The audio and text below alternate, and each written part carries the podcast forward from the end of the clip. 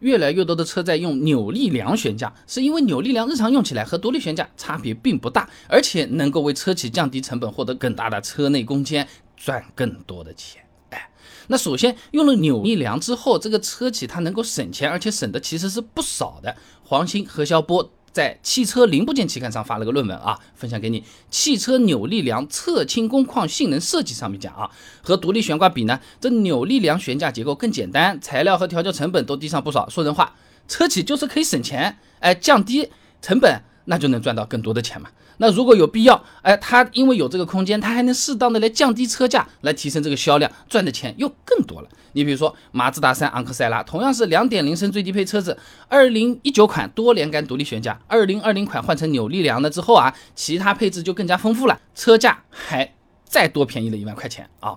那车子的悬架变成扭力梁之后，虽然看起来配置变低了，但是大部分买车的人他关注的点有可能就不在这里。巨量引擎发布的《二零一九中国汽车消费趋势报告》上面讲啊，这消费者买车时考虑的主要因素呢是外观、安全、价格、动力、品牌等等，没有悬架类型这个因素。哎，说人话就是大家其实不关心这个问题，买车的时候也不会那么的在意。就好比啊，去水果店买水果，哎，这个凤梨是海南产的还是东南亚进口的呀？我不一定会关心。哎，我要看也看不出来。我比较看的是什么？你价钱便不便宜，以及。好不好吃？哎，这个我是关心的啊。那另外，车子用扭力梁悬架之后呢，它其实是可以给车子增加一些空间的啊。毛玉婷在《机床与液压》期刊上面发表的论文分享给你啊。扭力梁悬架静动态性能分析与轻量化设计上面讲啊，这扭力梁悬架主要是由一根横梁连接两边的这个缓震机构，结构是非常简单的，那占用这个车底的空间就小，那一定程度上就可以增加车内的后备箱空间或者是车内空间啊。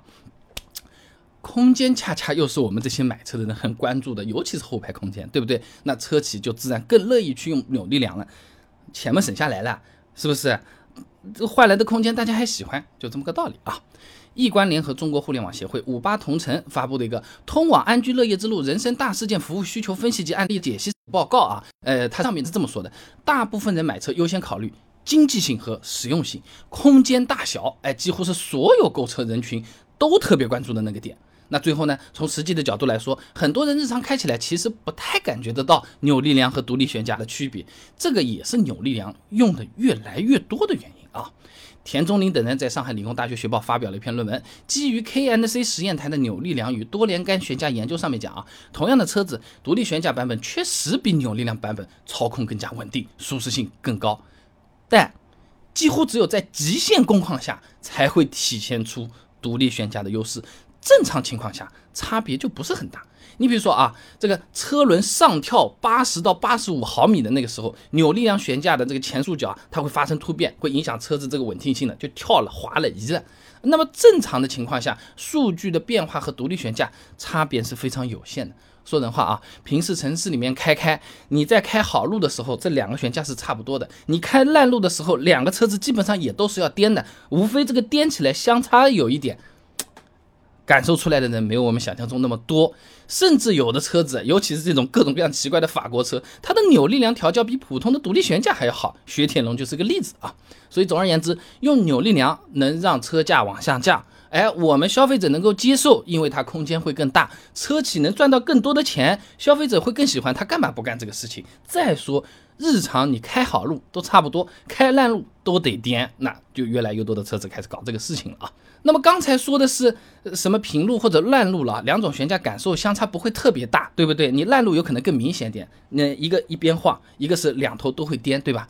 但问题是，比如说我开条施工路，平时开的好好，突然有个很大的一个坑，我咣一下就这么过去了，哎呦！都担心车子会被弄坏的时候，这个时候独立悬架和扭力梁哪个减震效果更好？车子到底会不会坏掉？我在去维修厂之前，我自己怎么知道？哎，师傅肯定能看得清楚，我自己怎么知道？悬架其实名头也很多啊，什么麦弗逊、多连杆、双叉臂，到底哪一种最好？大牌都在用哪一种？哪一些在偷工减料，哪一些是在良心做车，都给你整理出来了。想了解的话很简单，关注微信公众号“备胎说车”，回复关键词“悬架”就可以了。那我这个公众号呢，每天给你一段汽车使用小干货，文字、音频、视频，挑自己方便的版本就可以。备胎说车，等你来玩哦。